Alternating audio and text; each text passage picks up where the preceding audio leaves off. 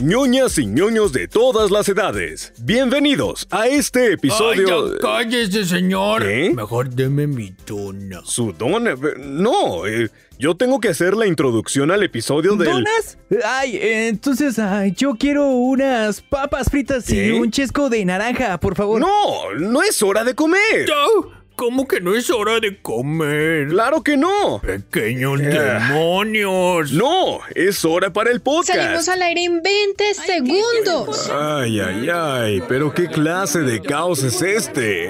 Eh, ah, claro. es que ya va a empezar No Somos ñoños Podcast. Pero, a, a ver, espérenme poquito. ¡Silencio todos! Carajo. Gracias. Ahora sí, como les iba diciendo, pónganse cómodos. Sí se permite el uso de celular y otros dispositivos durante la función. Esto es No Somos ñoños Podcast. ¡Comenzamos! Amiguitos de No Somos Ñoños, ¿cómo están? Pues muy buenas noches. Este 12 de agosto del 2020 seguimos vivos, que es lo importante en este momento. Este seguimos No sé cuánto vamos a poder decirlo. pero- Seguimos, de hecho, seguimos estables, seguimos de pie y pues estamos en este cuarto episodio del podcast ñoño de No Somos ñoños. Tenemos, eh, como tenemos la pantalla, del lado izquierdo al señorón Onyx Ponce, que en un momento se va a presentar, y del otro que está lado, haciendo cosplay de Draco Malfoy. y del otro lado Ándale. tenemos a Temo. ¿Cómo están chicos? Todo muy bien, Catsex. Muchísimas gracias. Transmitiendo una vez más en No Somos ñoños Podcast. Eh, ahí que la gente se nos vaya, se vaya juntando, vaya saludando, vaya mandando sus comentarios para también leerlos en nuestras eh, intervenciones de lectura de comentarios. Tiene un muy buen nombre esta sección, ¿verdad? Pero, Más que nada pero pues nada, aquí andamos. Señor, Y bueno, saludos. Yo soy Temo, la voz oficial de Will Smith en México. Eh, Les doy la bienvenida otra semana Oílo. aquí de, de podcast. Ah, donde tenemos un tema muy bonito, muy interesante, que no sé quién tiene la batuta esta semana, porque el buen Luge está, está morido. Descansa en paz. La próxima semana juntamos las esferas del dragón y lo revivimos. Pero ahorita nos dio flojera juntarlos. pensé que el que sí iba a ir iba a ser yo, pero no, se nos adelantó ese joven. yo la tenía más de perder. Me pone, me pone Raven Avend- Avendroth. Tony Stark y Draco Malfoy tuvieron un hijo. Esa es nueva, Esa es mi nueva. novia, güey, esa es mi novia. Ah, Sí. Pues sí, se parecen, sí, sí le dan un aire. Pues sí, como dijo Temo, hoy tenemos un, un temilla ahí calientillo, aparte de, de todas las noticias que tenemos en el web y de algunas sorpresas. ¿Se van a hablar de las sorpresas que tenemos? ¿O seguirán escondidas?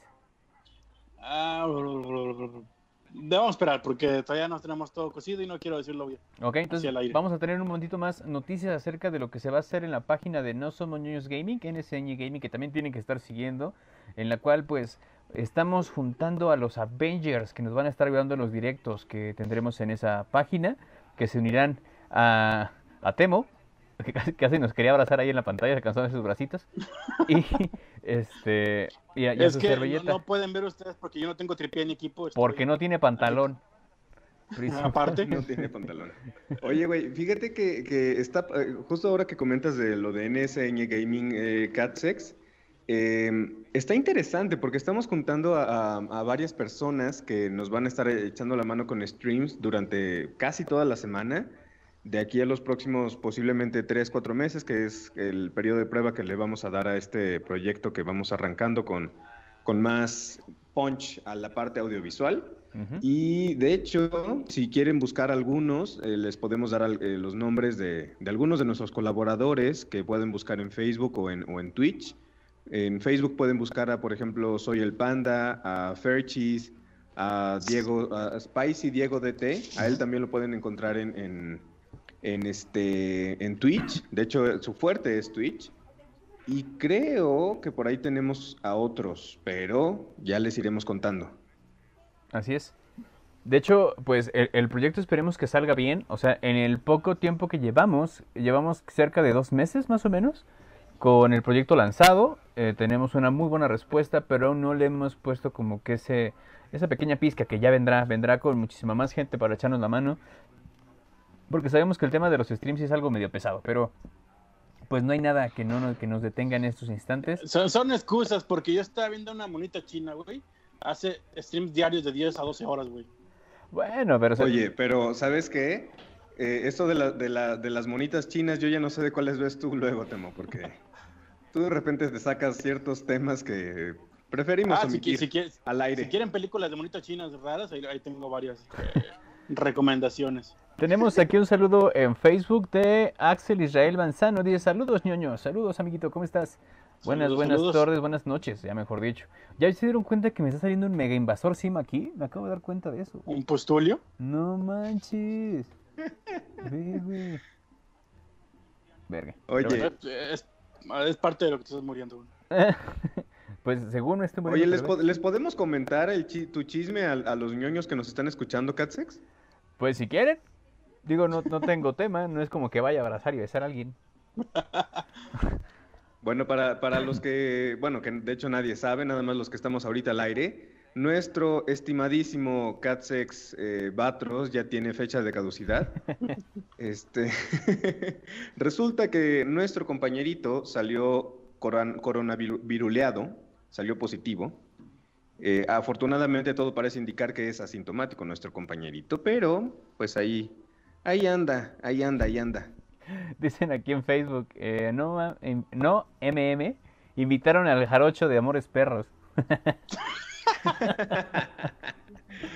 Ay, Dios, me va a llover fuerte ahora. No, está bien, está bien. De hecho, ¿saben qué me faltó? ¿Qué? Llegar con el skin de, de Carlos Vallarta. Oye, a- te, te damos chance, te damos chance. Mientras tanto, si quieres, si quieres, este, o bueno, va- bueno, ve, ve por tu, por tu Pero es que cosplay. los lentes que teníamos esa vez eran de este de utilería, o sea, eran de un filtro de Instagram, entonces pues va a estar medio cabrón, pero la siguiente espero conseguir unos así. Ya cuando hagamos Está un- bien, ah, vamos a hacer un, Si es un que sigues podcast. con vida, güey. Vamos a hacer un podcast, este. Vamos a hacer un podcast en el cual cada uno se va a expresar de lo más parecido que tengan a su persona. Vamos a hacer una encuesta interna en la cual salga, ah, Onyx se parece a tal, eh, yo me parezco a tal, temo a tal y así. Y Lugue también. Ujú. Me parece. Oye, bueno, mi queridísimo Tac Catsex, este, ¿qué te parece si ya damos la introducción a nuestro tema del día de hoy? Claro que sí. Pues chicos, co- antes que nada, pues muy buenas tardes de nuevo. El día de hoy vamos a hablar eh, acerca de los mejores animes que han pasado en toda nuestra historia. O sea, pueden ser, bueno, sabemos que el señor Temo ya es más corrido, que está más pisado que la plancha del Zócalo, entonces que ya tiene yo, muchísimo yo- yo andar. empecé a ver anime cuando Goku se llamaba Cachito y Cero, güey. ¿Qué? Cachito y cero, güey. Ajá. ¿Cómo cachito y cero? Eh, no es cierto, busca convivir este vato. Antes del doblaje que todos conocemos, eh, Goku- mintiendo bueno, por Dragon. Ball llegó como Goku se llamaba Cero. eh, este. Ay, Krillin se llamaba Cachito. Y. Ay, ¿cómo se llamaba este. Eh, Puar? Ay, algo así como que trocito o algo así, no me acuerdo. nombre. Ájale. Oye, Está- está- estás inventando, Temo. Busquen Cachito y Cero y va a salir Dragon Ball. Van a ver, van a A ver, busquen. cachito y cero. Pero oye, ¿estás de acuerdo que eh, en la parte de habla hispana, espe- eh, específicamente en México, creo que ese nombre tenía muchísima tela para hacer miles de juegos de palabras y cosas por el estilo, ¿no? Es como, "Oye, vamos a ver, Ah, de hecho era bien alburera esa, esa, esa versión. vamos a ver mi cachito. un cachito así". Órale. Oye, pero sí es cierto, ¿eh? estoy viendo, pero se llamaba, no sé, se llamaba, o sea, antes se iba a llamar Cero y el Dragón Mágico. Y le, le llamaban las pelotas del dragón. O sea, originalmente Dragon Ball Z, bueno, para los que nos están sintonizando, originalmente Dragon Ball Z se iba a llamar Cero y el Dragón Mágico. Y fue el doblaje que pudo arruinar la franquicia de Dragon Ball. Sí, eso fue como que se le encargaron a unos de Televisa que no sabían qué onda. Y así llegó. De hecho, todo eso está perdido, ¿eh? ya no puedes verlo.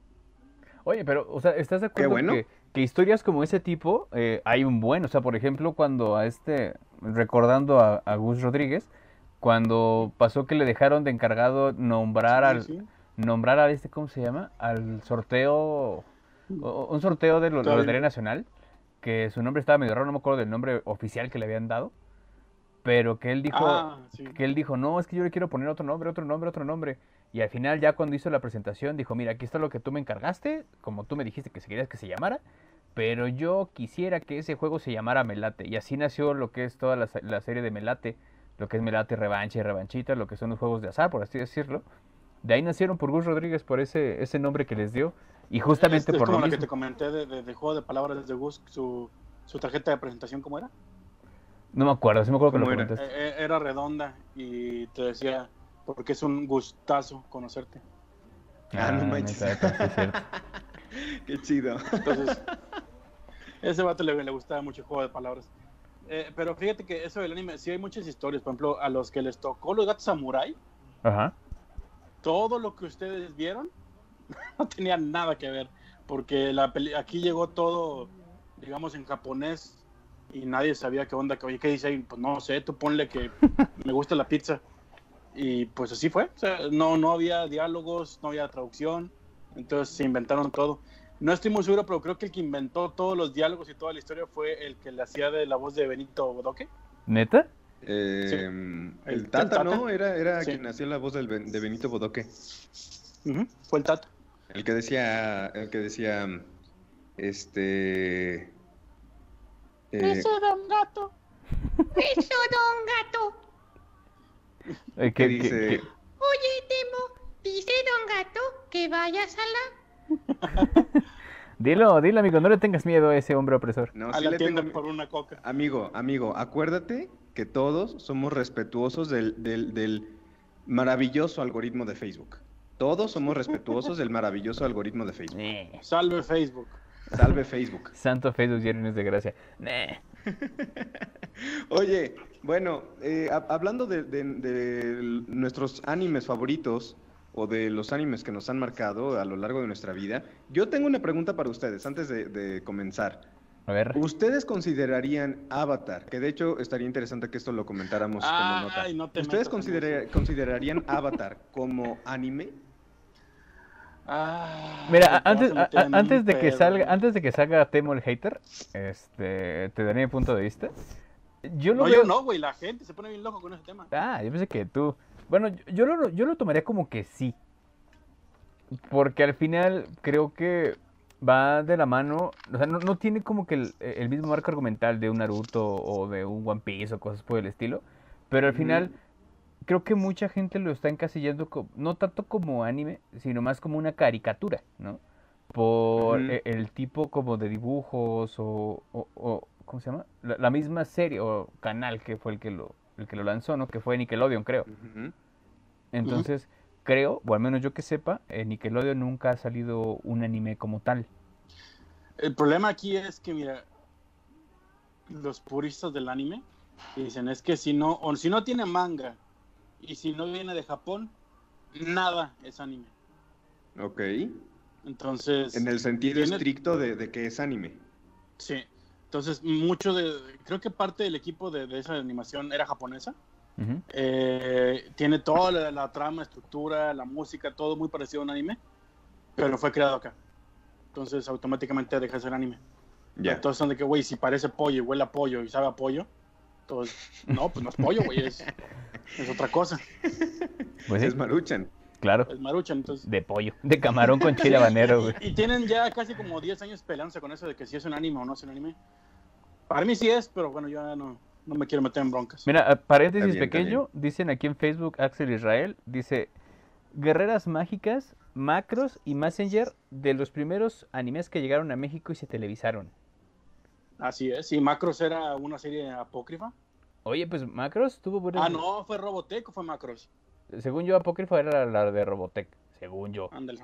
Porque sí, Macros estaría un fuerte, bueno, un fuerte golpe desde, desde el país nipón. Entonces, de hecho salieron un buen de videojuegos de Macros, ¿no? Ujú. Esos videojuegos de Aunque el, el primer anime que llegó a México fue el de Astro Boy, como pues por ahí de los 70s, 80s. Nuestro boy. Ya se perdió la pista de ese vato también, creo. ¿De quién? De Astro Boy, o sea, de como tal de toda la saga. O sea, este, uno Ah. esperaría que le dieran un reboot o algo por el estilo. Tuvo uno y nadie lo peló. Por lo mismo. Pura gente anciana lo veía. Ah, Pero bueno, ¿cu- ¿cuál fue el primer anime que ustedes recuerdan haber visto? Yo ya dije el mío, el Cero Cachito. Cero cachito. El cero cachito. Yo creo, yo creo, digo, yo por ejemplo, cuando era, cuando era pequeño, digo, eh, típico, ¿no? Como cre- crecemos todos con, con Canal 5 y todo eso, ¿no? Entonces, a mí lo que me tocó ver fue este eh, Dragon Ball, mm, Ranma y medio, ¿qué más? Eh, posiblemente me, me tocó la época todavía de los Caballeros del Zodiaco y toda la cosa, pero nunca fui como muy fan de, de, de, la, de, esta, de, esta, de este anime. Del Cero Cachito. No, nunca, en realidad nunca fui tan fan de, de- de los Caballeros del Zodiaco. Y también me tocó Sakura, Card Captor, Hamtaro. Mm, creo que ya. Creo Bueno. que son los que más recuerdo de cuando era chiquito. ¿Hamtaro se considera anime? No, es- Yo lo consideraría, Ah, no sé. Hamtaro sí es, americano, es japonés, ¿no? Sí, según yo sí. Pero no sé si se le considera anime. Sí, sí. Pues sí. mire, si, si por ahí misma- hay misma algún fórmula, si, purista- si viene de Japón y tiene, tiene manga. Miren, si por ahí hay, hay algún purista del anime, sáquenos de la duda y díganos si Hamtaro es anime o no. Si se considera. Fíjate que a- ahorita tocaste un tema muy importante. Yo, en lo particular de los primeros animes que vi, creo que fue Saint Seiya. Y a mí me fascinaba Saint Seiya. Todo lo que fue la, la, la primera saga cuando era para que consiguiera el... ¿Cómo se llama? El traje, bueno, en este caso la armadura de bronce. Para mí era, era fantástico ver una serie de ese tipo. ¿Qué digo? Recordemos que en esos tiempos era como todo más eh, sin reglas, por así decirlo. O sea, se veían se veía la sangre, se veía todo el show, o sea, más agresión en, o agresividad dentro de las de las de las Sí, caricaturas. de, ¿no? de hecho, eh, la tienes que ver a escondidas porque era los domingos por la mañana.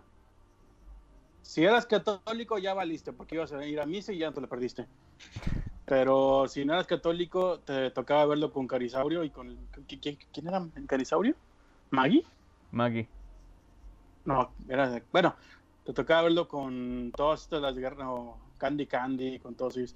Que de hecho yo tengo amigos que ya, ya son más canosos que yo. eh, y que sus primeros animes fueron ya... Oli, Oli, ¿yo? ¿Qué? ¿Qué cosa? ¿El canas qué? No, les tocaba ver este Remy o Candy Candy. Y entonces para ellos el anime es de que es que no puedo, no veo anime porque pues me deprimo. Verga. O sea, pues por lo que les tocó, güey, no mames. No, pero digo, cayendo al tema de, de los animes que marcaron, yo me acuerdo en esos tiempos eh, que me gustaba tanta la canción de el intro de Saint Seiya que la, la- siempre la trataba de, de grabar en un cassette cuando tenías que poner la grabadora conectada a la. a Pero la ¿cuál era? ¿La de los caballeros? ¿O la no, de la segunda, la, la de Seiya, la de Pegasus Fantasy. A mí es- esa canción me fascinaba y de hecho tenía por ahí en, en mis recuerdos de la infancia tenía un cassette que tenía muchísimas canciones grabadas de esa forma. Que, como que, con cuántos peróxido, cuántos volúmenes fue el peróxido que se decoloró. Creo que nos están confundiendo, Onix. Sí, están, están interrumpiendo nuestra transmisión por ahí. Mi novia está preguntando que, qué peróxido utilizaste, güey, ¿por qué te quiere pintar el pelo? No fue, pero no fue nada más el, eh, la decoloración, güey. O sea, además de la, de la decoloración, sí me echaron tinte. Oye, pero Ah. mi- por ejemplo, mi jefa se dedica a eso de hacer como cosas de belleza y me dice que esa madre de la de- decoloración que está bien cabrona, que luego hay gente que se queda pelona, güey. La madre. Si no lo sabes hacer, si, si no lo sabes hacer y si utilizas productos y en, en grados de decoloración que no sabes manejar, sí es muy fácil que te quede el cabello chicloso o que se te pueda caer. Güey, O sea imagínate. Pero bueno, no nos, no nos vayamos a, desviar tanto del tema. Fíjate, nos, nos Ah, bueno. comenta, nos comentan aquí en, el, en Facebook, este Enrique Rivera Ángulo, eh, que sí tiene manga Hamtaro. Ajá. Mm, Mira aquí. Sí, te digo. Eso no arregla. Si, si viene de Japón y si tiene manga, ya es anime, ya, ya. Ok. Oye, que tenemos, Entonces podemos considerarlo como anime. que tenemos un Onix Shiny, dicen. Y, y fíjate que, que fíjate que en esa época estaba bien curioso porque nos tocaba, por ejemplo, Ranma y medio, Mikami y las fantasmas, Ojada del Zodiaco sin censura. Y ahorita es imposible pensar que pasarán, to pasarán todas esas series ahorita sin, sin estar recortadas al 100%, porque yo me acuerdo en Cabello Zodíaco que se veían los brazos volando y la sangre y todo. Y mi mamá era de, ¿qué estás viendo? Entonces, sí está muy, muy, muy cabrón, güey. Y sobre todo me acuerdo que la primera escena de Mikami sale bañándose Y obviamente pues la estaba viendo en la sala con mi familia y todos de ¿qué fregados estás viendo? Y yo, Oye, si, si- si tan solo la escena cuando Bulma está con Goku en, en la nave y que le empieza a bajar las pantaletas, o sea, en estos tiempos sería un mega desastre, o sea, tendría muchas, muchas broncas. Y fíjate que eso que comentas tú de la censura, pues claramente lo vimos con Dragon Ball Z Kai, ¿no? Todo lo que hicieron, el Ah, remake, el remake de todo lo que fue. Dragon Ball, ves que la, la- la pelea contra Raditz eh, es otra cosa, muy distinta a lo que vimos cuando estábamos pequeños. Muy diferente. Sí, y esa fue como jamás de-. Sí, la verdad es que Dragon Ball Z Kai no es como que algo tan... Qué bueno que... Bueno, sí es canónico hasta cierto punto, solamente es menos agresivo. Pero pues... De Dragon Ball sí, sí, sí tuvimos ahí un, un desfase muy masivo con, con ese Deja tú, güey, en remake. Ranma, que se le han curado Ranma, güey. A eso no lo recuerdo. No, ni yo. Sí, nos tocaba encuadrado. De hecho, creo que por aquí tengo las, las revistas de Ranma originales, güey, y que también venían completamente sin censura. A ver, Oye, bueno, hablando, hablando ya entrando de, de lleno al tema, a ti, Catsex, ¿cuál, cuál es tu...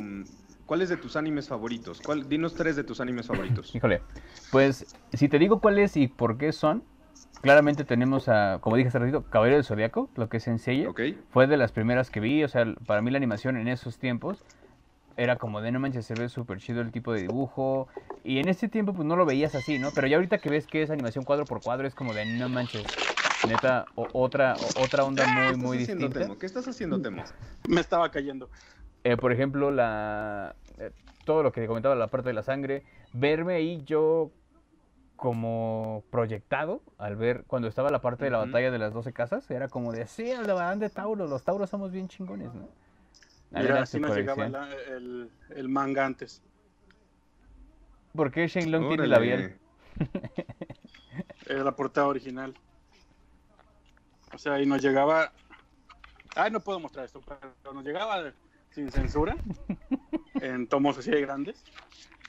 Inclusive tengo por aquí, fíjate. Tengo aquí mi colección de Dragon Ball. Tanto versión occidental, güey, como en la versión.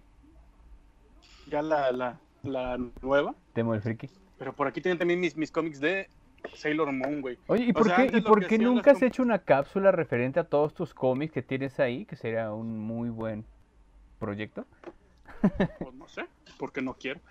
Pero bueno, míos. ca- A cayendo ver, nos decías, cayendo al entonces, tema, que te- Caballeros del Zodiaco. Ajá, o sea, te quedabas, yo, yo en lo particular era como de, sí, o sea, vamos a ver el de Barán de Tauro porque los Tauros somos bien chidos y tenías como que esa proyección. Creo que ese es para mí el, el primer anime que yo podría considerar de los favoritos. El segundo, obviamente por ley, es Dragon Ball Z. Es Dragon Ball Z siempre ha sido eh, una serie que a mí en lo particular me, me- me ha puesto como que en tema la parte de nunca te rindas, siempre esfuérzate y es como Ujú, a- a- algo, un plus ultra, por así decirlo, de esa serie. Que resuena mucho contigo. Ajá, no, y aparte de todo, si te das cuenta, ah, lo malo era que iban allá a punto de llegar de, de matar a Abu y de repente regresamos otra vez con Raditz. Entonces era, e- e- era una bronca medio, medio fea con esa, con esa situación. Eh, y tercer anime que yo podría decirte que es como que mi super hit es pues Pokémon. Pokémon también lo he seguido desde Canto hasta ahorita hasta Galar. O sea, nunca me he perdido las películas. Me acuerdo cuando estaba un poquito más chavito. Trataba siempre de conseguir todas, todas, todas las, las películas por la misma situación. O sea, juntar las películas de Pokémon desde la 1, que es la de Mewtwo contraataca. Y me acuerdo que me quedé detenido en la, creo que fue la 12 o la 13, la de Zorua. La de Zorua contra Zoroark, o la de Arceus y la joya de la vida, algo así. Que fueron como que las, las plus que a mí me dejaron un poquito más, más, más pegado. Pero bueno, cuéntanos tú, en lo que me silencio un poquito porque mis amigos están ladrando mucho. Y además Temo anda enfocando sus pies. No queremos ver patas, Temo. Este, bueno, yo, fíjate, eh, es algo, es algo como muy curioso porque así como con los videojuegos, tampoco, tampoco he sido como mucho de anime. Eh, comentaba hace ratito, ah, bueno, sí, también Pokémon obviamente me, me tocó de, de chico. De hecho fue de, de- obviamente para, bueno, saben que me llamo Onyx, me he presentado varias veces. Fue de las, de los primeros, de las principales, de los principales temas con los que se me hacía bullying en primaria. Este, y, pero bueno, fuera de eso, o sea, crecí viendo lo que había en Canal 5, ¿no? Después, yo creo que como en secundaria, terminando secundaria, fue cuando ya conscientemente se me antojó ver un anime, pero porque era como lo más popular que estaba con, con mis eh, conocidos, que fue la de Death Note. Esa fue, yo creo que ese fue el primer anime que vi así como a conciencia de que, ay, pues se me antoja como a ver, empezar y pues como investigar un poquito como de qué trata, ¿no? Nunca he leído los mangas de ningún anime que, que he visto, eso sí, y perdónenme las personas que son super fans y bueno, perdóname Temo porque tú obviamente tienes mucho más terreno recorrido en ese tema, ¿no? De Eh, hecho, sí. pero, por ejemplo, sí podría decir que dos de mis animes favoritos que, eh, que son, bueno, uno de ellos es medio controversial porque la verdad es que el crecimiento de los personajes deja, deja mucho que desear. El primero sería Fairy Tail, que es justamente ese, o sea que es, una, es un anime muy entretenido y que te, que te atrapa muy fácilmente. Eh, es, un, es un tipo de comedia muy, muy boba. Este, y el crecimiento de los personajes, la verdad es que a veces no se siente mucho. Y como que muchas veces es como una personalidad muy, muy este, similar al principio y a la mitad del, del anime, ¿no? Pero aún así es algo, es un anime que a mí me atrapa muy, muy fácilmente y que me gusta. El segundo sería Katekyo Hitman Reborn. No sé si, si ustedes lo hayan visto. Pero Katekyo Hitman, Hitman Reborn a mí me gusta muchísimo. También es como muy, de- muy bobo, es como muy este. em, muy apto, yo siento yo, para un público también como medio infantil. Y también tiene como este, este mensaje, digo, de hecho, tanto este como Dragon Ball como Fairy Tail tienen como mucho este mensaje de esfuérzate mucho, esfuérzate mucho, esfuérzate mucho, que sí puedes. O sea, tú puedes y te tienes que esforzar. Obviamente, cada, cada cosa tiene lo suyo, pero por ejemplo, lo, lo- lo padre que siento yo que es muy contrastante con, con este de Hitman Reborn es que el protagonista es un bueno para nada. O sea, un bueno para nada a comparación de los otros dos, en donde los protagonistas pues son estos seres casi que, que parecerían como invencibles al principio, ¿no? Este. Y pues ya, esos serían como los dos que yo diría que son como mis favoritos. Y posible, bueno, ahorita acabo de empezar es- a ver Naruto. Eh, está padre, está interesante. No lo, no lo, no lo, no diría que es hasta ahorita, porque todavía no he empezado Shippuden, que hasta donde he visto Shippuden es como cuando se pone bien.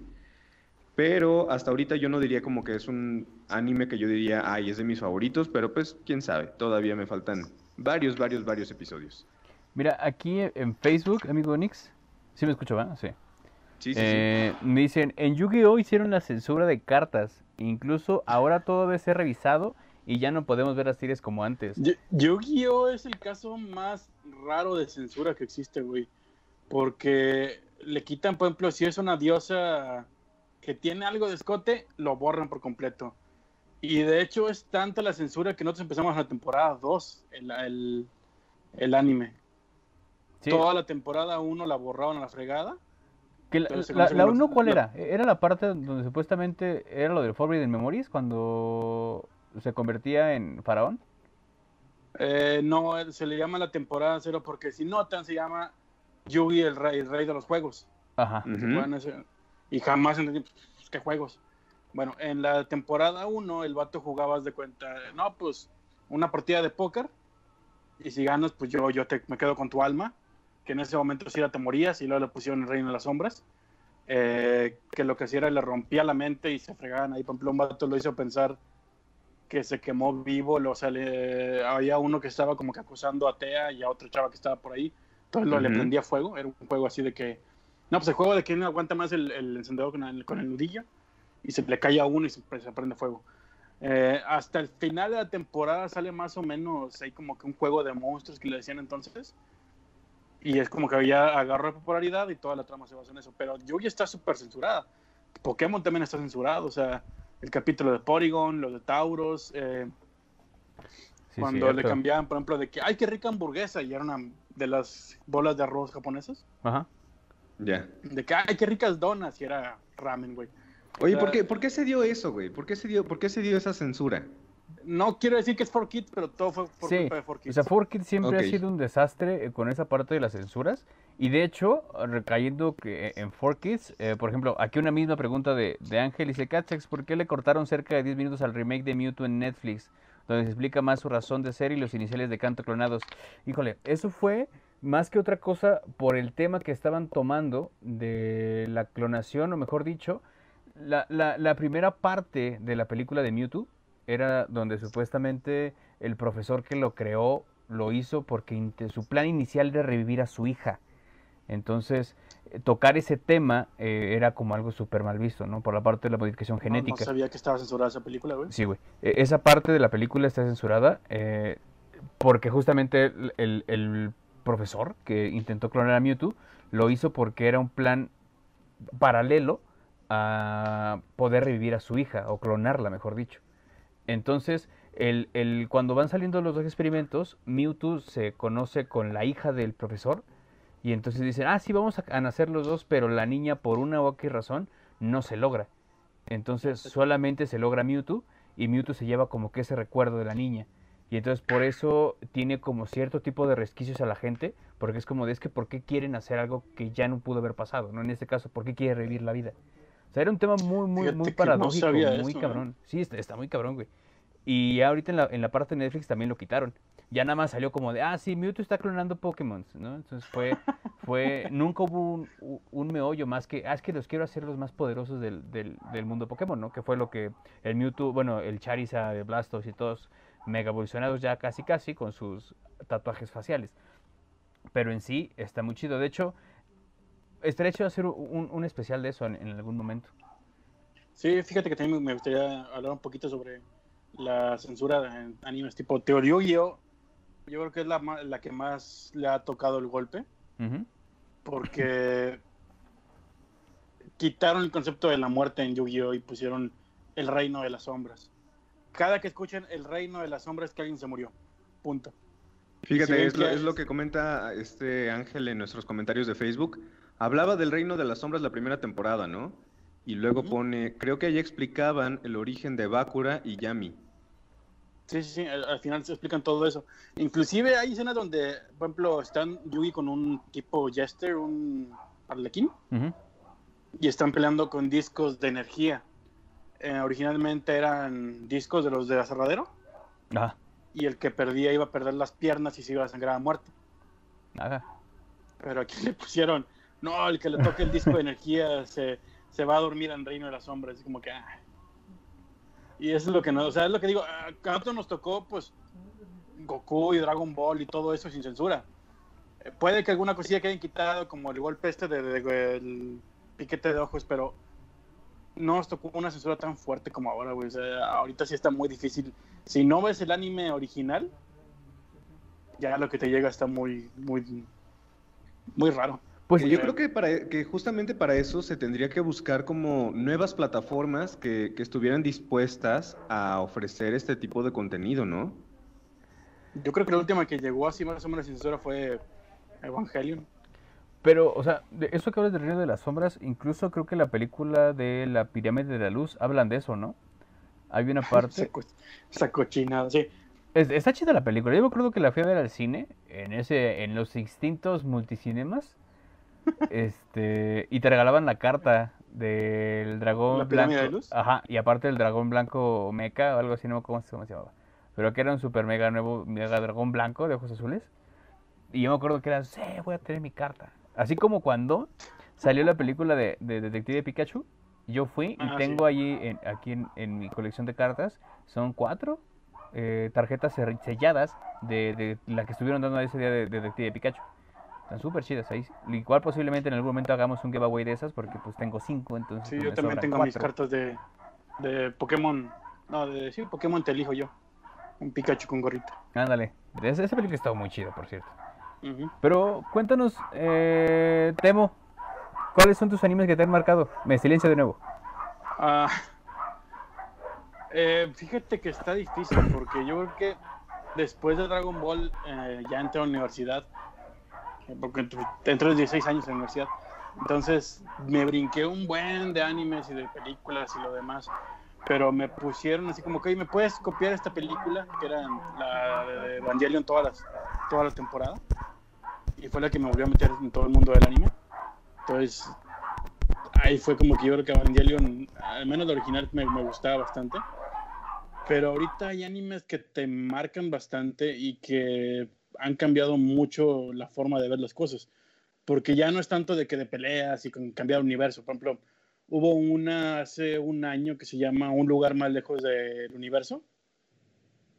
Que es nada más de chavitas que quieren ir a Atlántida. Una está así como que pues no encuentra el sentido de su vida, ya tiene que entrar a la, a preparatoria. Entonces quiere hacer algo loco y es, encuentra la chava que quiere irse a la Atlántida. Entonces hacen todo de que nada, pues juntar dinero para irnos, pedir permiso y todo lo demás. Pero la animación, la música y todo lo demás te cambia mucho y sobre todo cuando te, te explican que tenían un motivo para ir a la Atlántida, que era todo emocional y, y estás llorando así. ¡ah! O sea, te cambian mucho las cosas. Por ejemplo, animes todos surreales como este... Ay, ¿cómo se llamaba? Hay uno de un asesino con un bate, que, que todo es alucinación y todo es sueños, tipo Caprica. Entonces, no, chao, eh, Capioca, ¿cómo se llama? O sea, todo tipo de cosas son, son muy diferentes a los animes que vimos antes. Ahorita estoy viendo muchos eh, animes, por ejemplo, Erased, que es sobre un vato que viaja en el tiempo por 5 segundos, por 10 segundos y cambia ciertas cosas del futuro, bueno, de lo que va a pasar, que alguien se muere, que atropellan a alguien. Y entonces un día regresa hasta los 80 cuando era niño y tiene que cambiar toda su historia.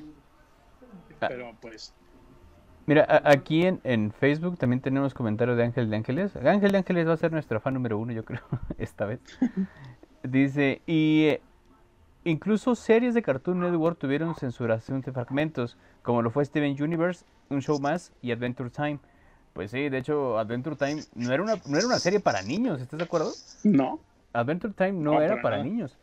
O sea, tiene temas muy fuertes que pues igual lo- los pintaron muy bonitos ya con la traducción aquí a Latinoamérica. Pero si las vemos en su idioma original, sí son temas fuertes, igual que un show más también. Un show más se ve súper bonito con Rigby y con Mordecai, pero tiene temas sociales muy canijos. O sea, Sí, y es lo padre de, de la animación actual, por ejemplo, también Steven Universe, que, que muchos la ven como que, ay, qué rara comedia. Y, y no, es un anime muy, bueno, una caricatura muy progresiva porque te muestra cosas, por ejemplo, el abuso sexual, eh, la violación, el abandono, eh, te deja muchos, sí, mi novia, Ah, están muchas cosas como, por ejemplo, romper amistades por tonterías, sentir que vas a dañar tu familia. Hay muchas, mucho trasfondo, la aceptación de uno. Y dices, güey, yo cuando era niño ni me hubiera dado cuenta de todo esto. O sea, ahora que lo veo, estás como que, ah, la madre. O sea, en mi época eran Box Bunny y, y era lo más, lo más atrevido. Y ahora que están caricaturas como estas, como Star del Universo, ¿cómo se llama eso? Steven Universe. No, no, Star Steven contra el Universe. Universo. Ah, ya, ya, ya. est- Estar contra las fuerzas del, de, sí, del universo, creo. Ah, chica, esa no la he visto. Sí. O sea, todos estos temas que ya, pues, para nosotros es como que, ay, que la agenda, no sé qué, pero un niño es, aparte de divertido, es muy diferente la forma que van a, a experimentar las caricaturas como nosotros fuimos. Sí, o sea, creo que incluso lo, lo vemos fácilmente con los videos que a veces salen del, ¿cómo se llama?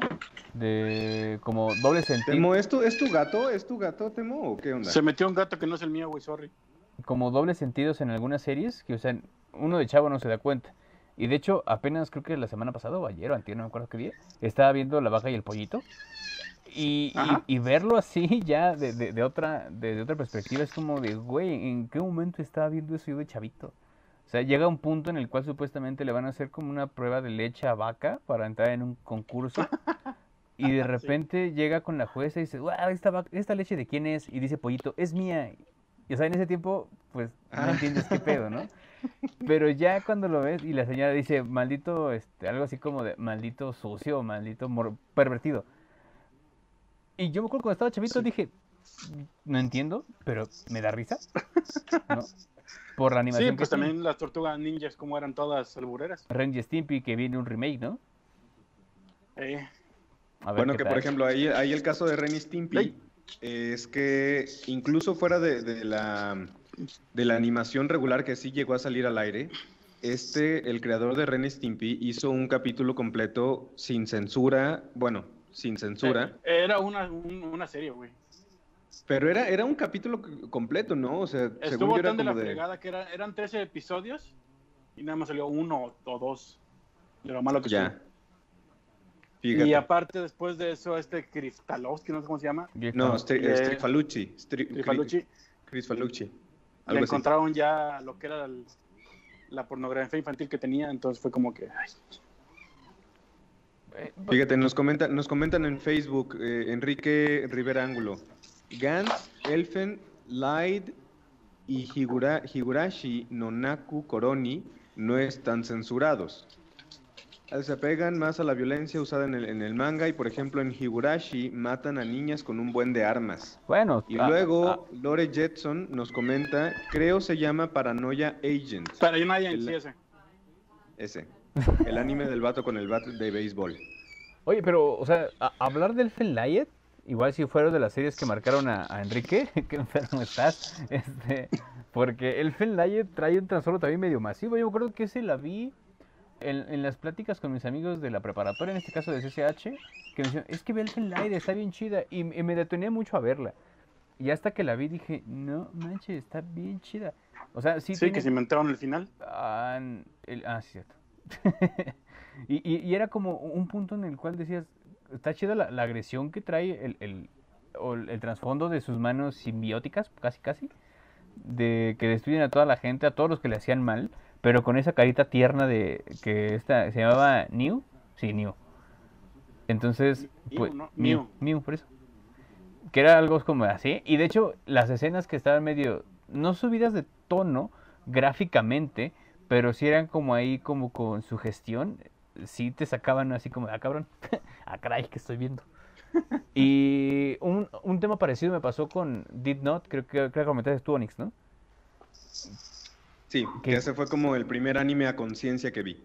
que yo hacía conciencia que, de hecho, yo me lo quise aventar lo más rápido que se pudiera. Ese fue de los primeros también. Porque estaba también muy chido. O sea, me acuerdo que me decían, es que ve el, este Did Not, es que él, es que quién sabe qué, Kira. Y yo era como de, güey, no sé Ujú. quién sean. Ya cuando me senté a verlo, creo que me lo acabé como en dos semanas. Porque, y eso era mientras estaba trabajando, ¿no? Era como de, ah, sí, no hay consultas. mm, vamos a ver el Felayo. Digo, este Did Not. Oye, pero dos semanas es un chorro. Pero pues por eso digo, entre consultas, también duermo, amigo. Los otakus no dormimos, güey. Ay, Pero- oíte. Eh, aquí dice ah, Pero- también Ángel de Ángeles, hay una compilación de Cartoon Network de los 90s y 2000s donde sale Vaca y Pollito, Ed, Ed y Ede y así junto a la junto a la leche hay otro de las que querían besar a los Eds, luego la niña diciéndole al profesor Utonio que fue un accidente. No entendí muy chido. Ah, ese sí me acuerdo. ¿Cómo? No fíjate que, que no les va a tocar a ustedes, yo creo que no nos tocó todo lo que fue, bueno, aquí en México, porque no sé si en Estados Unidos fue diferente, pero todo lo que fueron estos Nicktoons, bueno, no, de Cartoon Network, que fue Vaca y Pollito, eh, Dexter y lo demás, se hizo en un concurso, en un programa que se llamaba ah, Fantasma del Espacio de Costa a Costa. No, no supe. Ya, sí, sí, sí. Sí, era un programa de, de entrevistas que hicieron con, con recortes de Fantasma del Espacio. Y entonces invitaron a, a a todos esos. eh, y fue de que, bueno, pues, no, pues, eh, pregunta de historia, no sé qué. Y al final fue como que, no, pues todos empataron, no sé qué. Va a ser el concurso de, de, de bikini. Y el único que salió en bikini fue el creador de Vaca y Pollito. Y pues, Vaca y Pollito fue la primera caricatura, bueno, What a Cartoon que salió. Buena Cartoon. No me acordaba. Yo, yo me acuerdo mucho, si hablamos de Cartoon Network, en ese tiempo, hace como 10, 15 años, de una, ¿cómo, cómo se le considera? Como una, un bloque de caricaturas que pasaban en las noches, lo que era Adult Swim. Pásame la Sailor Moon. Eh, y lo que, lo que era Adult Swim, puta, de hecho no sé si se pueda considerar manga lo que salía ahí, que me acuerdo que salía Samurai Jack, no me acuerdo muy bien ahí en, en esa, en esa laga. Mm, Pero no, Samurai Jack salía incluso no con Adult Swim, porque en ese entonces Samurai Jack, o bueno, varios capítulos de Samurai Jack no estaban tan subidos de tono. Es que a- había una, como una tanda de, de- de capítulos que en la cual entraba Samurai Jack. eh, se llamaba Tunami, Tunami se llamaba. eh, salía en Toonami, que era una, una como serie, por así decirlo, dentro de Cartoon Network, que también salía en las noches. Y salía Samurai Jack, salía un anime como de un pirata igual como japonés, no cómo se llamaba la neta. Pero estaba muy, muy chida. Y te digo, y Adult Swim, y ahí Adult Swim, eh, si hablaríamos de animes, no sé, no es un anime como tal, pero ver Birdman, no sé si vieron Birdman Abogado. Sí, Eh, sí. eh, Era, era una super cosa. Lo que era el show de Brack, lo que era Aqua Teen Hunger Force, también era otro, otro pex. Mi- mi- Miren, ahí les va otro, otro de, de nostalgia. Eh, cuando llegó Supercampeones a México, güey. eh, eh, no tengo por aquí los cómics, pero Editorial Tocan consiguió los derechos de los nombres de los personajes, pero no de la historia. Entonces el cómic era por su cuenta, o sea, te inventaron lo que tú quieras. De que Patty de repente andaba de novia con Oliver, o eh, que empezaban a pelear, es como que tipo de los a muerte. El, los que reclutaban a Oliver al principio tenían parches de como que eran malvados, o sea, se sacaban la historia. Y así nos llegaba el manga también, porque mira, aquí tengo uno. ¿Se ve? ¿Por qué está almidonado Sí, sí, que sí. no? Eh, Nos llegaba el manga así, güey. No era, Dices, no era- dices que nos llegaba. ¿Cómo que nos llegaba? Sí, porque mm, si tú quieres ver el manga de un, de un anime que te gustaba, güey, no te llegaba el, el- el manga manga, güey, te llegaba La serie recortada. pegostes, pegostes de la, de la serie que estaban pasando ahí, y nada más le ponían el diálogo encima, entonces todo sí nos tocaba, güey, que eran, nosotros pensábamos que el anime era así, y miren aquí, el- les digo que nos llegaba sin censura el Ranma, güey. Será un giveaway para la próxima evento que te... Será un Oye, hablando, hablando de, de, de giveaway, ¿crees que podamos comentar un poquito? Porque tiene algo relacionado también con... De con- hecho. con Ah, bueno, anime. pues empiecen, empiecen. Bueno, nada, para, para las seis personitas que nos están escuchando, entre, entre ellos algunos amigos de nosotros, queremos comentarles que dentro de las próximas semanas vamos a tener nuestro próximo giveaway, eh, que tiene algo relacionado con esta famosa, eh, este famoso anime de Beyblade. Y bueno, también tiene que ver con unas próximas, eh, una próxima academia que está por abrir sobre cómo convertirse en un Master Beyblade. Y pues bueno, eh, nada más es eso. eh, tenemos, tenemos un giveaway próximamente. Recuerden que anteriormente tuvimos un giveaway sobre tres meses para membresía de PlayStation Plus y también uno- unas figuras de acción que nos llegó de Hasbro y Marvel. Que de hecho este, este giveaway también está Hasbro incluido, ¿eh? Sí, y de hecho, ahorita que comentas tú de Beyblade y todo lo que es la parte del anime, hablamos de una serie que trae también un buen de historia que salió, me acuerdo que en esos tiempos era la, la, la, la tripleta perfecta, que era Beyblade, que era Medabots y era Ah. Digimon y Pokémon. ¿no? Que era como que pasaban siempre como en cadenita en, en, en la televisión. Y era súper chido ver e- esa parte de Beyblade. Creo que yo me acuerdo haber tenido el juego de PlayStation 1. Estaba súper chido. A mí me gustaba mucho. Y e- era muy emocionante ver cómo gritaba, en este caso, que Drasil sal de tu Beyblade. ¿no? Y, y una historia de, de trasfondo de, de cómo los Beyblades podían comunicarse con el, en este caso se llamaba Blade Blader o algo así. sí. Sí. Y este, y estaba muy interesante. Y de hecho, de ahí se basaron para hacer infinidad de juguetes aquí en México, porque pues México saben que es una potencia mundial en hacer, en hacer juguetes pirata. Entonces, pues salieron muchos similares a, a lo que fue Beyblade, que eran como supuestamente Brasil. Me acuerdo que incluso vi unos que en vez de tener a un monstruo, a un Blader, traían un Pokémon, que supuestamente era como un Blade, Beyblade con Pokémon, y era medio raro Ya. ese pex, ¿no? Y después, Fíjate que sie- siempre he tenido la duda, güey, ¿cómo se les ocurren esas cosas? no sé, pero están súper chidas. O sea, yo, ¿Cómo se les ocurren qué cosas? O sea, ¿cómo se les ocurren mezclar lo- las no, dos, no, tú, este, por ejemplo, deja tú, o sea, ahorita decían Gantz. Fíjate que voy a hacer una historia donde te se muere el personaje principal, pero llega cuando no hay una esfera gigante negra que le ordena matar a otras personas y a un brócoli gigante. O sea, o por ejemplo, esas historias de que, no, pues la historia de una chava que se le transforma el cuerpo en no sé qué cosa y siempre está en... O sea, ¿cómo se les ocurren historias a los japoneses? Iba a decir este vato.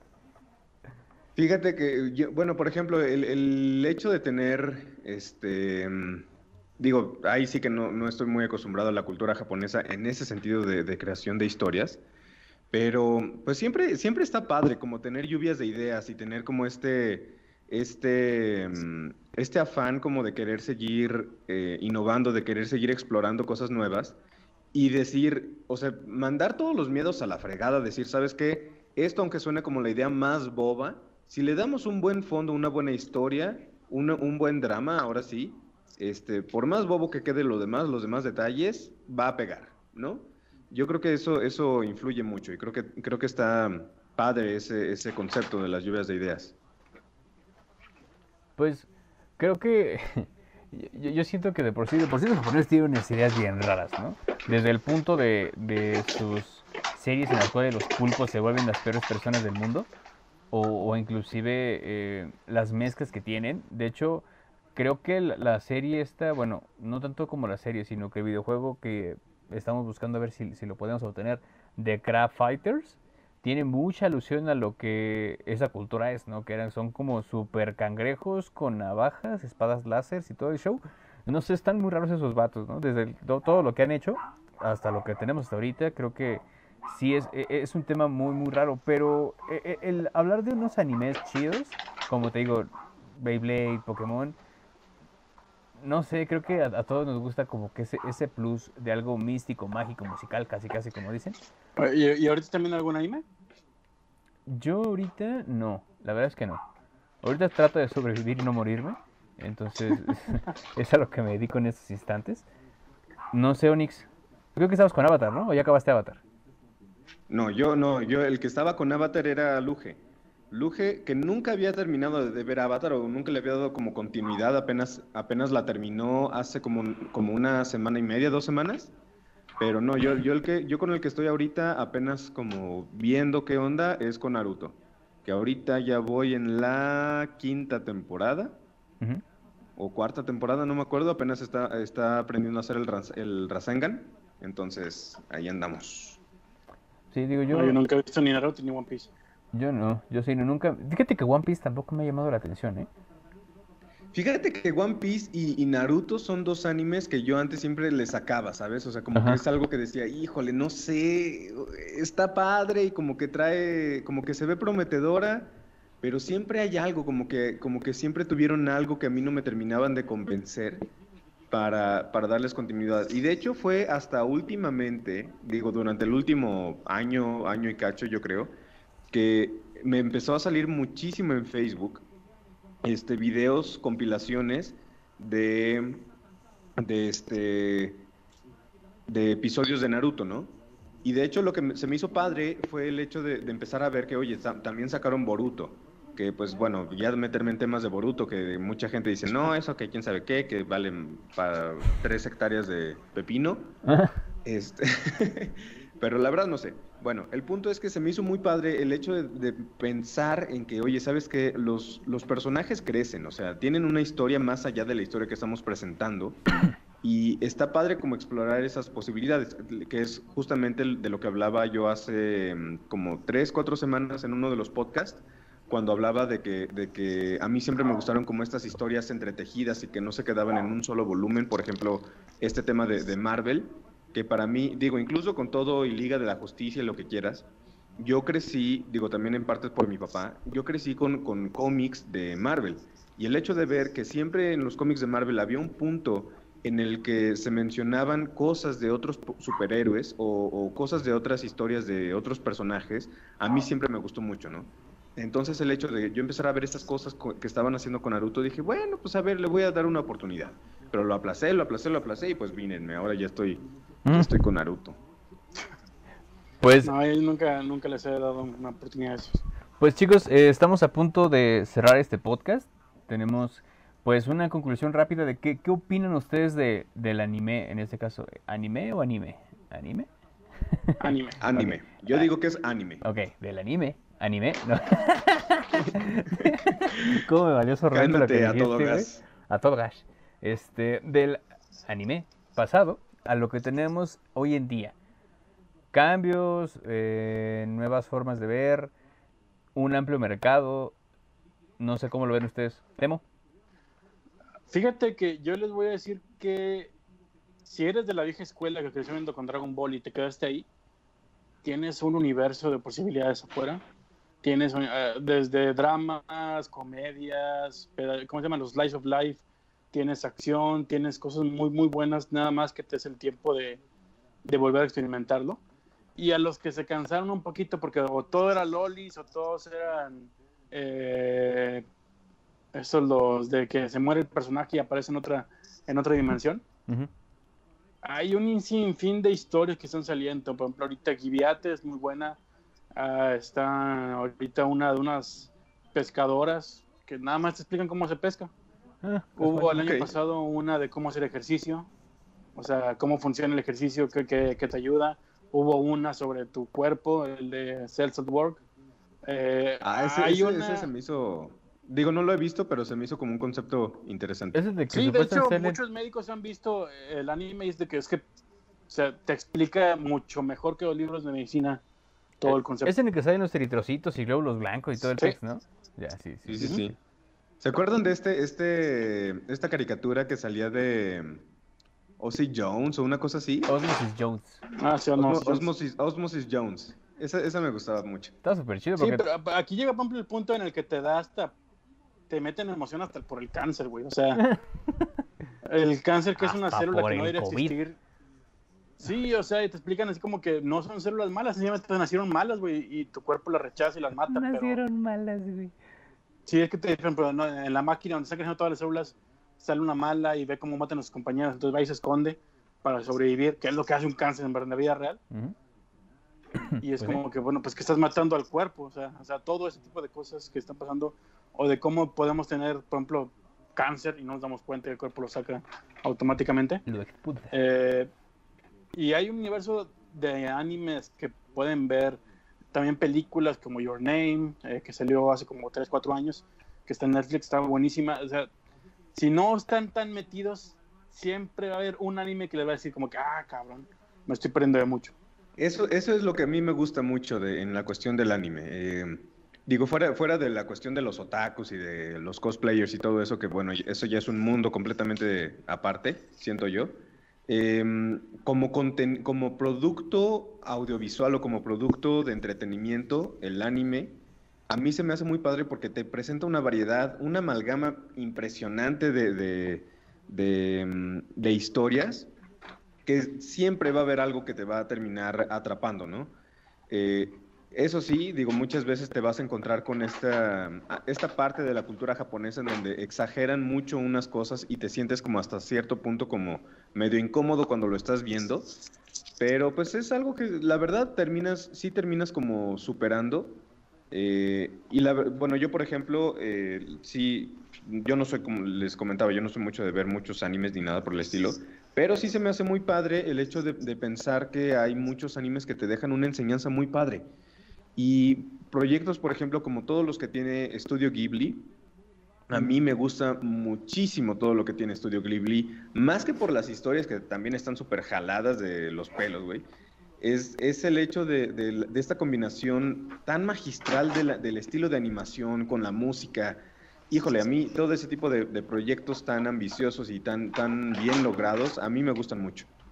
Sí, sobre todo que me ha tocado muchas amistades que son de que, ay, no, es que son caricaturas, que, que flojeras para niños. Ujú. Y digo, te estás perdiendo de historias muy buenas y muy grandes, muy, muy... O sea, más de un anime te va a dejar llorando. Sí. Sí, yo soy de las personas que lloran con películas, como no aceptan devoluciones, güey. Sí me ha pasado llorar con animes, la neta. Pues, chicos, no sé, algo que quieran agregar, algo por el estilo. No, yo, yo nada. Mm, no, en realidad no, nada más que estén al pendiente durante estas semanas para, para más información que estaremos dando sobre el giveaway. Eh, deja, yo, a mí me gustaría cerrar el podcast con una nota que tenemos ahí este, interesante sobre eh, justamente que hablábamos al principio de Avatar. Eh, Ah. Si nos quieres comentar un poquito los detalles, Temo, sobre esta Mm. producción. Sí, de fíjate Netflix. que desde, desde que se anunció la- el live action de, de Netflix ha habido cierta controversia porque Avatar es como que muy, muy de nicho y muy de culto y casi, casi hasta se pelean entre ellos, güey. Inclusive cuando anunció Corra la segunda parte del anime fue como que se dividió todavía más de que los que aman corre, los que odian corre y lo demás. O sea, es un- una base de seguidores muy aguerridos. Inclusive, pues que se acaban con la carrera de M. Night Shyamalan cuando salió Avatar. Bueno, el maestro aire en, en cines. Ujú. Ujú. Y cuando anunciaron este eh, adaptación, entre comillas, fidedigna al, al anime o a la caricatura, fue como que, ah, no sé. Entonces, Pero muchos, muchos fans... que- cierta- eh, perdón. Sí, que muchos fans habían empezado como a tener esperanzas porque habían logrado juntar a los dos creadores de, Sí, sí, de sí. la, de la serie. Sí, estaba metiendo como que parte del cast original dijeron como que, ah, bueno, pues van a meterle a su mano, no van a permitir tal cosa. De repente eh, pasa un año o dos años, creo que llevan cuatro años de Dos. esto. Dos, años. de que metieron a, a- a estos dos cuates. Sí, porque yo hice la nota de cuando anunciaron el anime y de repente desaparece el proyecto, no, y no sabemos nada. De repente que sí, que no, de repente que no, que estamos pensando en una diversidad más grande para la- el anime y lo demás, pero vamos a dejar que sea culturalmente original, porque pues con la de Shyamalan fue como que los blancos eran los malos, digo, los, los buenos y los negros los malos.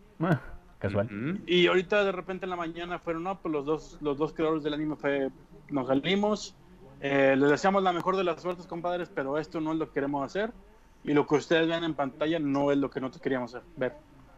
Entonces fue como que, ah, eso es muy mala señal. La, la, la, la- la cuestión aquí fue que, por ejemplo, cuando Netflix logró sumar a esto, a los dos creadores de, de originales de Avatar, eh, cuando se anunció esto, Netflix decía, ¿saben qué? Nosotros te- les prometemos que nos vamos a pegar mucho a su visión creativa para poder respetar la historia lo más posible, que quién sabe qué. Y ahora justamente el anuncio que dan estas dos personas en sus redes sociales es, sabes que no es cierto, Netflix no, digo, nosotros, no es como que somos de mente obtusa, pero sí creímos que lo que estaban proponiendo no se apegaba a lo que nosotros consideramos fidedigno al, a, a- a Avatar. Eh, creemos que hay gente muy talentosa, creemos que todavía tiene mucho potencial el proyecto, pero creemos, pero sí estamos seguros de que este no es un proyecto del que queremos formar parte, pero vamos a seguir trabajando en, en poder brindar eh, más eh, historias o más, este, pues sí, experiencias de, de- de estos dos creadores, ¿no? Entonces ahorita ya están Yo, como yo cada digo que tengan un poquito de esperanza, porque si, si hacemos memoria, el creador de Death Note estuvo muy pegado a la adaptación y él dijo, está igualita, está muy bien hecha, está perfecta la película, véanla. Y sería un desmadre. Y ya vieron lo que pasó con Death Note en Netflix. ¿Sabes qué es lo que también, que, que- que justamente es algo, algo que, que quiero recalcar? Que una, una serie animada nunca va a ser igual, ni, ni, ni debería de ser igual a un live action. Que eso, por ejemplo, yo lo confirmé con, con varios live actions de Disney. O sea, no tienes que hacer una réplica, güey. O sea, no, no, se, no se trata de eso. Pero yo creo que a lo mejor ahí también se puede perder un poquito del de cómo presentas la historia, qué tipo de, personalidad le, puede- le quieres dar a los personajes para que se adapte más a un, a un, a un live action. Ese tipo de cosas yo creo que está, que está bien que se respeten eh, en ciertos lineamientos. Entonces, pues yo creo que yo creo, yo estoy contigo, Temo, yo creo que sí le deberíamos de dar una oportunidad y esperar a ver qué, qué nos tiene Netflix. Yo, la verdad, sí estoy tranquilo y sí- hasta cierto punto, también, pero sí, sí, sí quiero ver qué, qué nos, tra- qué nos traen. Pues es que Mira, en el peor de los casos, no te va a gustar. La vas a odiar o vas a, vas a sacar memes. Pero nada más le pones regresar y te buscas en Netflix la serie original y la puedes ver. Mira, aquí Porque eso es lo dice, que pasa. No la vas a perder. No vas a quitarte Avatar original. dice, Sí, eh, exacto. perdón. Que, que- sí, que es lo que vas a decir, Ah. yo creo que lo que nos pone Ángel de Ángeles, ¿no? Ajá, sí, justo. El live action es una adaptación, pero también debe respetar o apegarte a la naturaleza del personaje. Pues es que es un Muy de tema muy acuerdo. cabrón. O sea, sí, sí tienes que apegarte mucho, pero a veces hay que dar Es que como... está difícil. que esa libertad porque, creativa. Por ejemplo, tienes casos como Death Note o Dragon Ball, que son horribles, pero hacen mucho ruido. Dragon Ball Evolution. Pero tienes mejor casos como película del Battle. Angel Alita y Ghost in the Shell, güey, que están muy apegados al original y pasan por completo desapercibidos. Sí, es que tienes que saber encontrar, o sea, tu producto como live action, que, que es lo que decía, lo, lo que decía que estoy de acuerdo con Ángel, tu producto de live action sí tiene que ser un producto original. O sea, aunque te estés apegando y aunque estés haciendo una adaptación de algo que ya existe, tiene que ser un producto original de su, de su propia forma, porque no, o sea, al momento de, hacer un producto diferente, no puedes hacer cosas similares a lo, a lo que se hizo antes, porque entonces ahí ya estás haciendo una mezcla que es una moneda al aire si te va a funcionar o no. Yo creo que, que por ejemplo, ahí sí creo que, por ejemplo, Mulan, en este caso, yo creo que Mulan está haciendo una, una apuesta muy arriesgada, pero creo que es una apuesta justa para lo que quiere, lo que se quiere proyectar. No creo que el, que el live action de Mulan se, debe- se deba de parecer tanto al- al- al- a la película animada. Estaría muy padre, muy interesante y muy entretenido, sobre todo, ver una, una adaptación fiel a la película animada, pero creo que también el hecho de hacer un live action tiene su propio, su propio chiste, ¿no? Sí, pues mira, la explosión. en el final de los casos, si algo no te gusta, siempre tiene su producto original. Oye, sin darnos... Tampoco se dejen llevar tanto por lo original, porque luego lo vuelves a ver y está de, ay, ¿a poco me gustaba esto? Es que sí, creo que la, la parte de las adaptaciones a veces mucha gente lo ve raro, lo ve mal, pero como bien comentas, la de Mulan se está aventando un paquetote bien masivo. Mucha gente, eh, recordando, bueno, re- referente a los comentarios de hate que he escuchado yo, es desde Mushu, ¿no? Es que ¿por qué quitan a Mushu? Y es como de, tienes razón, si hablamos de un Mushu en la película original, pues Mushu era una parte vital. Es que Mushu, Mushu en realidad no es un, no es un, no es un personaje esencial. Mushu lo que hacía era ser un, el comic relief de, de- de la película. Este, obviamente sí, le ayuda a Mulan y lo que quieras, pero es un, persa- es un personaje que si lo quitas puede ser complementado con otras cosas dentro de la misma historia, ¿sabes? Mira, tan, tan sencillo, la, la adaptación de Disney de los noventas es una dementada de madre para la, la historia original de, de Juan Mulan. Inclusive Sí, le es justamente. Digo. ¿qué, qué es, ¿qué es lo que ha hecho este, este, qué es lo que ha hecho Disney con todas sus princesas y con todas sus películas de, de, de, de antaño? O sea, Blancanieves, así no era la historia, La Bella Durmiente, así no era la historia, eh, La Bella y la Bestia, así no era la historia, o sea, se ha, se ha distorsionado mucho. Ujú. Entonces, pues sí, o sea, siempre van a haber cosas muy, muy, o sea, siempre van a haber cosas nuevas, diferentes. Y creo que justamente desde los, ¿qué será?